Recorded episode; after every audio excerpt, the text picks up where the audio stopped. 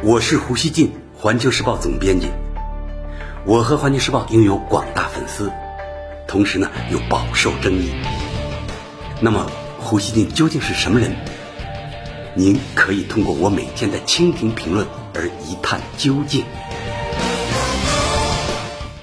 大家好，当地时间二十三日，世卫组织总干事谭德赛表示，新冠肺炎大流行正呈加速传播趋势。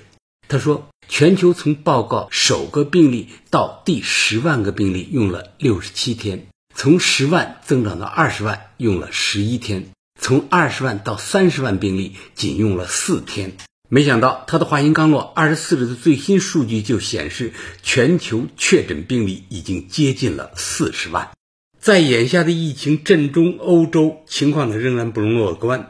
西班牙卫生部二十四日通报说，过去二十四小时，该国新增确诊病例六千五百八十四例，累计确诊三万九千六百七十三例，新增死亡病例五百一十四例，累计死亡两千六百九十六例。据西班牙国家报报道，这是西班牙疫情爆发以来死亡人数增加最多的一天。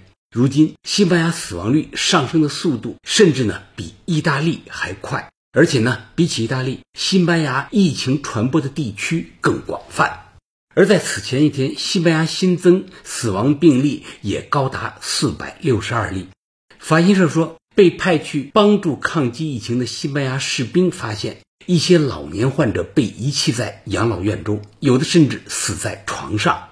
西班牙总检察长宣布，已经开始调查此事。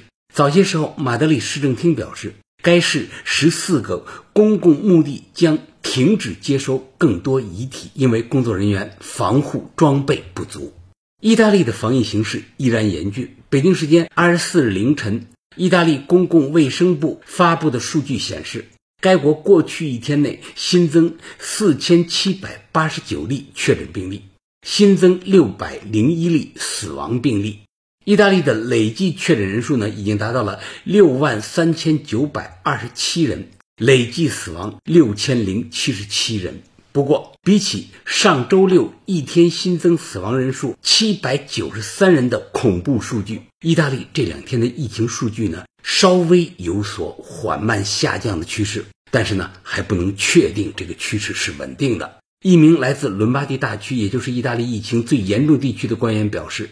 今天终于确认了下降的趋势，可以说这是一个阳光灿烂的日子。虽然呢不是高唱胜利的时候，但我们终于看到了曙光。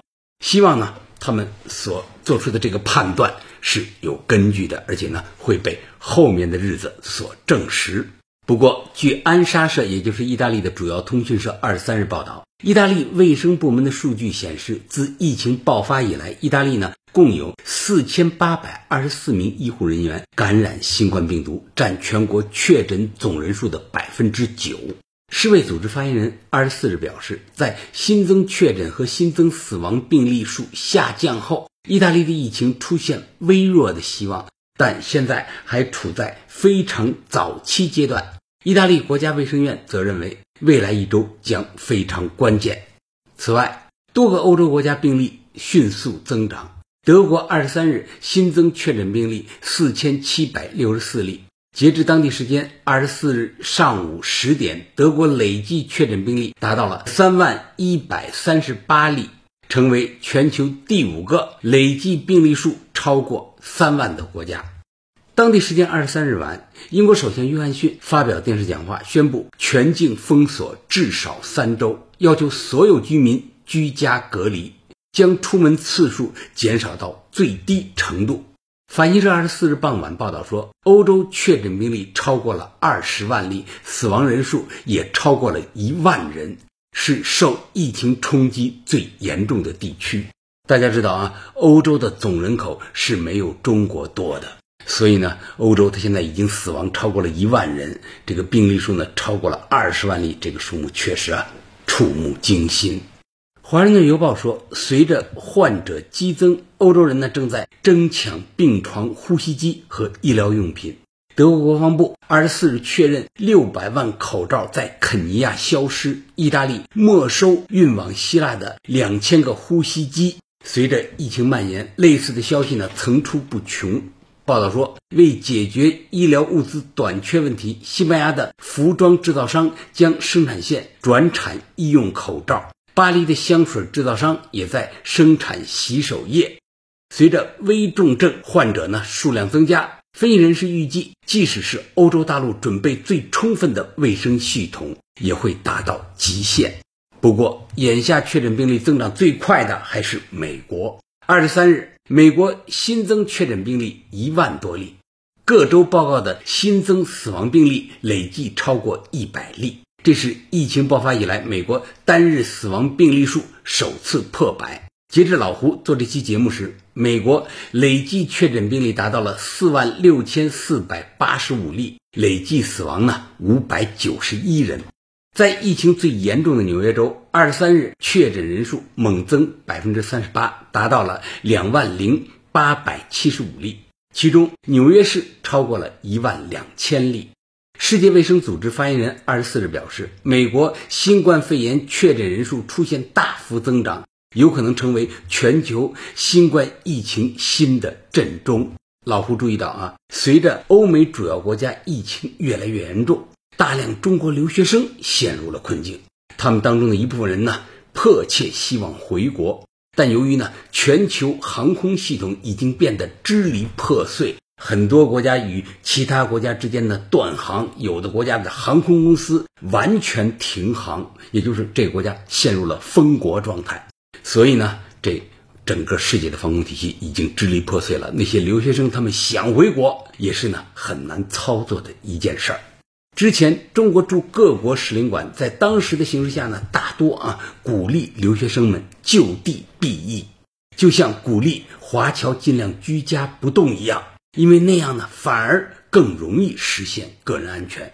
老胡直到今天也认为，这些建议仍然值得留学生们认真权衡。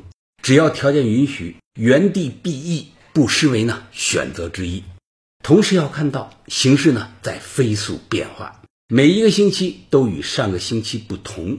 欧美国家疫情失控的情况越来越多，留学生们的处境呢比长居欧美的华侨更加困难。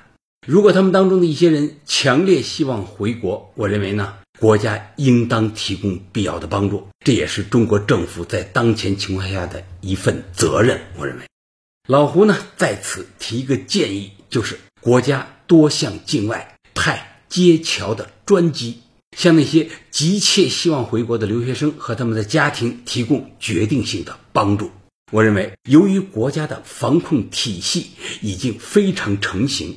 目前各地外防输入的措施逐渐成熟，比如北京，大家知道现在刚刚出了最新的决定，就是所有啊从北京入境的人，不管你的目的地是哪儿，你是内蒙古啊，你是这个天津啊，你是河北，任何地方，你只要是在北京入境，那么就地在北京集体集中隔离十四天，那么这就把所有的有可能感染社会的渠道。全部给切断了。如果这个政策啊能够完全的落实下去，我相信啊，这个境外输入的这个问题呢就能够基本上解决了。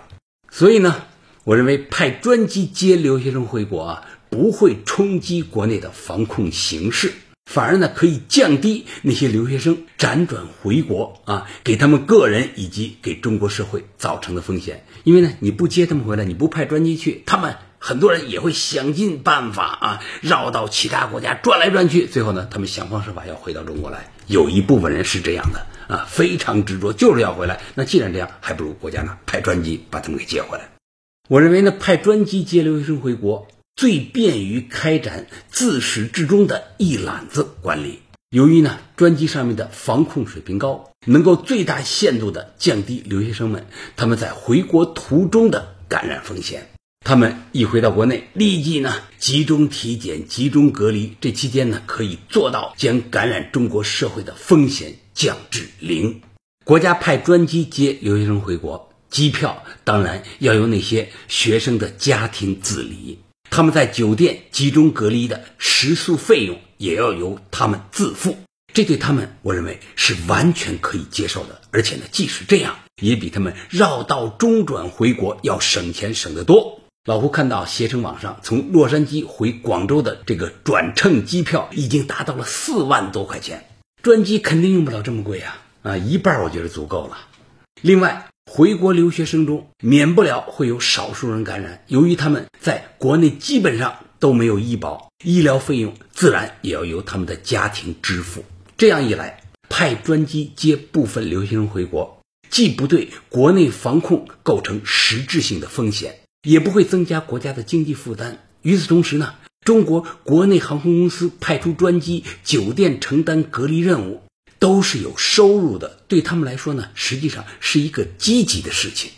更重要的是，我认为啊，这场大疫啊，将给那些青年学子留下终生难忘的记忆，会参与塑造他们对人生、国家这些重要概念的认识。最后，老吴想说。在这些青年学子最无助的时候，祖国的出现比对他们搞什么样的教育都管用，不让他们有被抛弃感。我认为今天的中国应当致力于去做到。感谢收听今天的《欢迎来下期见。